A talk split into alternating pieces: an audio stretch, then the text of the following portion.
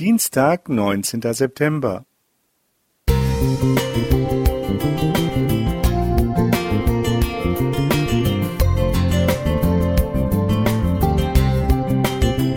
Ein kleiner Lichtblick für den Tag.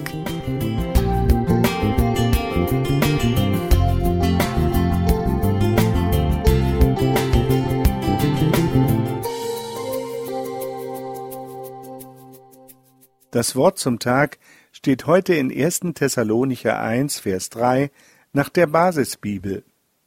Vor Gott, unserem Vater, müssen wir immer wieder an euch denken, daran, wie ihr euren Glauben in die Tat umsetzt, wie sehr euer Wirken von der Liebe bestimmt ist und wie unerschütterlich ihr an der Hoffnung auf unseren Herrn Jesus Christus festhaltet.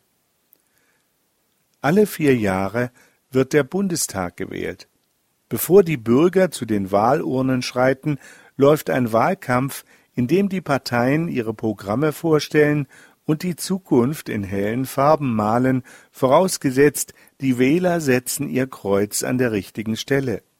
Am Wahlabend und einige Tage danach herrscht bei den Gewinnern Festtagsstimmung, doch sehr bald merkt man, wie schwierig es sein kann, bei allen guten Vorsätzen die gemachten Versprechungen umzusetzen. In seinem Brief an die Christen in Thessalonich lobt Paulus die Empfänger, dass es ihnen gelungen war, ihren Glauben zur Tat werden zu lassen. Als die Gläubigen das Schreiben erhielten, gab es die Gemeinde in dieser griechischen Stadt erst ein bis zwei Jahre.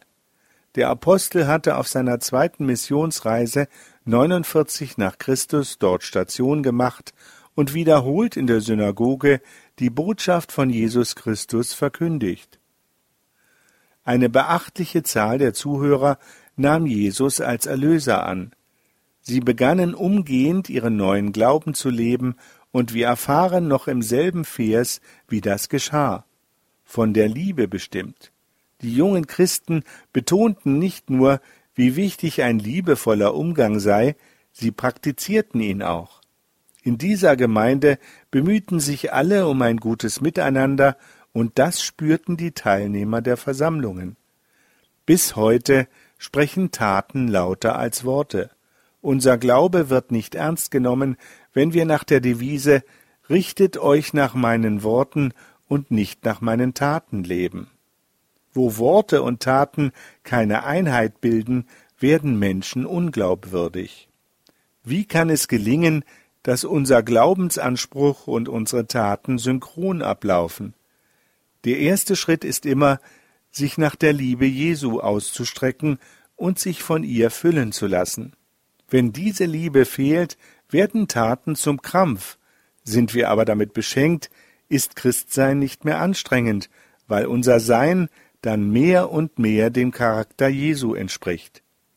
Wilfried Krause Musik